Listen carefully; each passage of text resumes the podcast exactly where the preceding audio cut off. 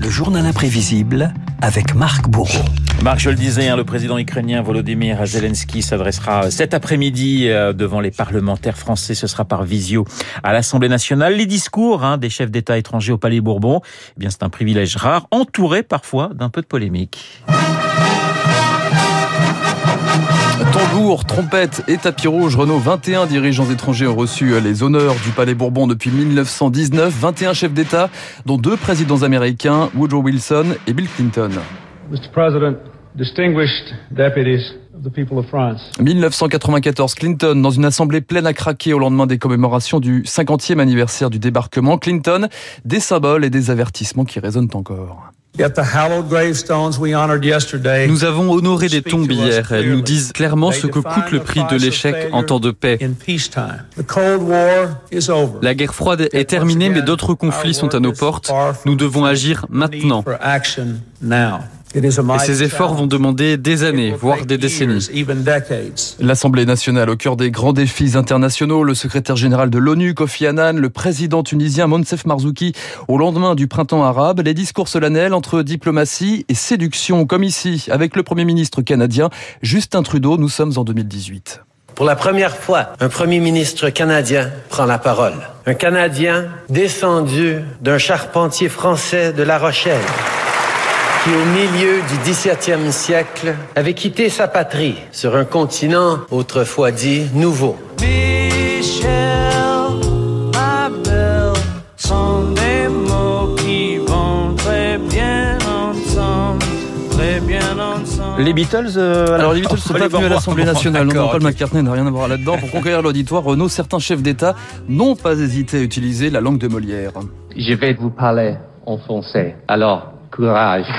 Comme Tony Blair, un Britannique, Tony le Premier Blair. ministre, en 98, il racontait son expérience très personnelle avec la France. Il y a 22 ans, à Paris, que j'étais commis du bar. Et quand j'ai travaillé dans ce bar, c'était Jacques Chirac qui était Premier ministre. Lui aussi a fait des progrès. Mais euh, un peu moins vite que moi. Tony Blair, en chauffeur de salle, l'opération de charme fait mouche dans l'assistance. Tout ça me paraît à la fois moderne, profondément socialiste. Moi, si j'étais anglais, je serais au Parti travailliste, mais je ne suis pas sûr que si M. Blair était français, il serait socialiste. J'ai observé que Tony Blair avait été beaucoup plus applaudi par la droite que par la gauche. Tout le monde se déchire Tony Blair. hein. Donc t- tapis rouge, mais parfois chaise vide aussi. Certains députés n'ont pas hésité à sécher ostensiblement certains discours, comme celui du président chinois Hu Jintao, invité au Palais Bourbon en 2004. Dans les couloirs de l'Assemblée, plus un chat. Dès 15h30, les journalistes et le personnel doivent vider les lieux. Pas question de troubler la visite du président chinois. Pourtant, malgré les applaudissements, cette invitation laisse plus d'un député mal à l'aise. La moitié environ n'était pas au rendez-vous. Et certains élus ont préféré les droits de l'homme au contrat juteux quand Pékin réconcilie la gauche et la droite. Jack Lang et Eric Lucas, Eric Lucas, pardon, même combat. Je crois qu'il ne faut pas vendre son âme et son honneur pour un plat de lentilles ou pour deux Airbus. C'est là qu'on a voté la déclaration des droits de l'homme et du citoyen. Et je ne veux surtout pas, moi, l'élu de la nation, cautionner un dictateur qui vient s'y exprimer. Des allocutions polémiques comme celle d'Abdou Diouf, le président du Sénégal, ou encore le Libyen Muammar Kadhafi, accueilli cette fois non pas dans l'hémicycle, mais chez le président de l'Assemblée à l'hôtel de la Sey, façon de marquer le coup sans provoquer de bronca. Renaud, vous avez peut-être reconnu la voix de Mikhail Gorbatchev, 1985, le leader soviétique chez les députés, et l'un d'entre eux l'attendait de pied ferme, le patron du PCF, Georges Marchais, séquence fraternité. Il peut y avoir une divergence, mais je suis convaincu qu'avec le camarade Gorbatchev, cette solidarité va se renforcer encore. Ces relations peuvent servir d'exemple pour des autres partis. Gorbatchev, privé des honneurs suprêmes, et un discours de paix en pleine crise des euromissiles et de guerre des étoiles avec Washington.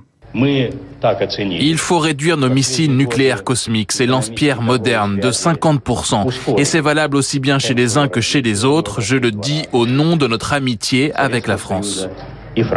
Plus de 30 ans après, c'est bien la guerre qui revient dans l'hémicycle cet après-midi. Une guerre à 3 heures d'avion du Palais Bourbon. Vous parliez de Mikhail Gorbatchev. J'ai eu le, la grande chance de l'interviewer, figurez-vous, pour Radio Classique. C'était à Sciences Po Paris. On était dans une petite salle et je me retrouvais face à lui. C'était assez impressionnant, impressionnant effectivement. Et cette guerre et ce discours euh, de Volodymyr Zelensky, nous en parlerons avec mon invité à 8h15, euh, Stéphane Courtois, l'historien. Stéphane Courtois, merci Marc, le journal imprévisible euh, de Marc Bourreau. Dans un instant, nous allons retrouver David Barou et son